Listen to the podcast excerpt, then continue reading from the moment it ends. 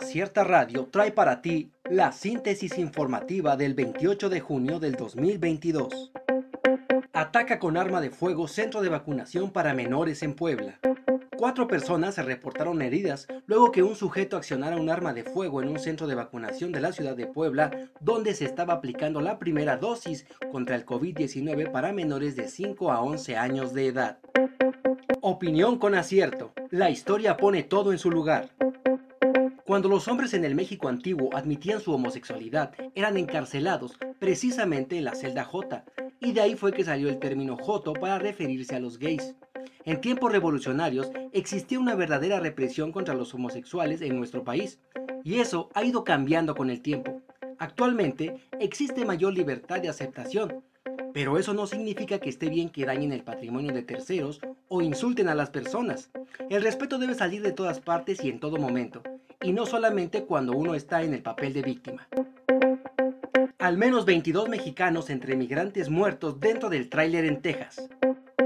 Marcelo Ebrard, secretario de Relaciones Exteriores, confirmó hoy 28 de junio del 2022 que suman 50 migrantes muertos hallados dentro de un tráiler en San Antonio, Texas, en Estados Unidos, y detalló que al menos 22 eran mexicanos.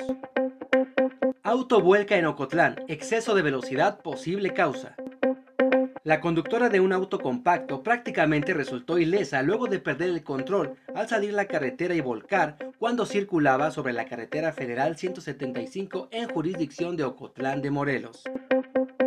Hospitales en obra negra se destinarán al IMSS Bienestar, señala AMLO. Los hospitales que están siendo rescatados por esta administración, los cuales se dejaron en obra negra en otros sexenios, serán IMSS Bienestar, indicó este martes el presidente Andrés Manuel López Obrador, quien se comprometió a dejar un sistema de salud de primer orden al finalizar su periodo. Diócesis de Tarahumara reclama justicia ante caso de sacerdotes jesuitas asesinados. La diócesis de Tarahumara condenó que a una semana del asesinato de dos sacerdotes jesuitas y un guía de turistas en la comunidad de y Chihuahua, no se haya encontrado al responsable identificado como el Chueco. A falta del Estado, PRI propondrá reforma para que familias tengan armas de fuego.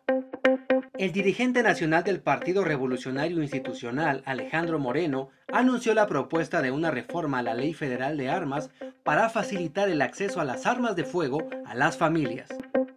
Acierta Radio trajo para ti la síntesis informativa. Escúchanos el día de mañana con más información. Síguenos en las redes sociales como Acierta Oaxaca. Visita nuestra página web www.acierta.mx